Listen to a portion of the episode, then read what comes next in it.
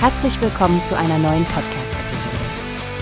Diese Episode wird gesponsert durch Workbase, die Plattform für mehr Mitarbeiterproduktivität. Mehr Informationen finden Sie unter www.workbase.com.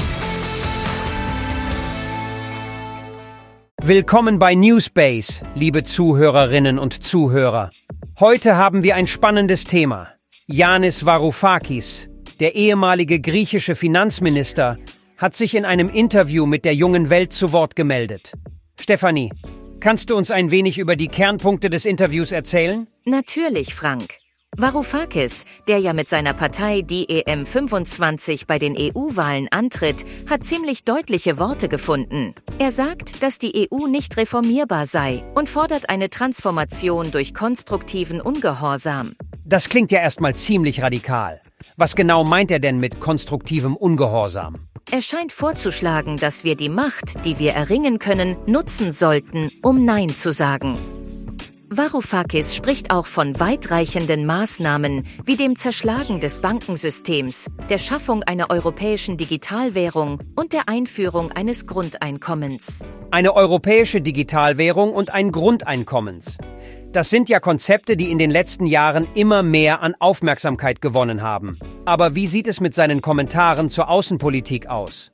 Ach, das war auch ein sehr spannender Punkt. Er hat die EU-Staaten als Vasallen der USA bezeichnet, insbesondere im Kontext der Münchner Sicherheitskonferenz und der Zerstörung von Nord Stream.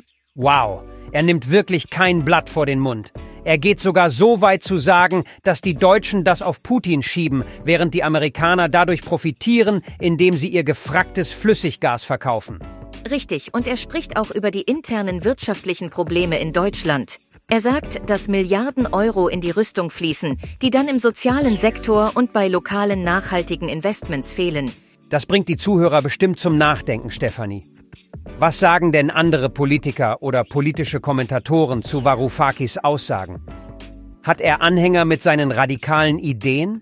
Es gibt definitiv Unterstützung für einige seiner Ansichten, insbesondere bei jenen, die nach alternativen Wirtschaftsmodellen und einer stärkeren europäischen Integration suchen. Aber natürlich gibt es auch jene, die seine Ansichten als zu extrem betrachten. Ich denke, das war ein toller Einblick in die komplexen Ansichten von Varoufakis.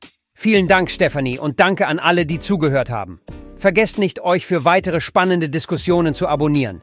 Bis zum nächsten Mal bei Newspace. Tschüss, bis zum nächsten Mal. Wie hast du gehört? Es gibt eine Plattform, die wir probieren sollen. Workbase heißt die, hört dir das an. Mehr Produktivität für jeden Mann. Werbung dieser Podcast wird gesponsert von Workbase. Mehr Mitarbeiter, Produktivität, hört euch das an. Auf www.wobest.com findest du alles, was du brauchst.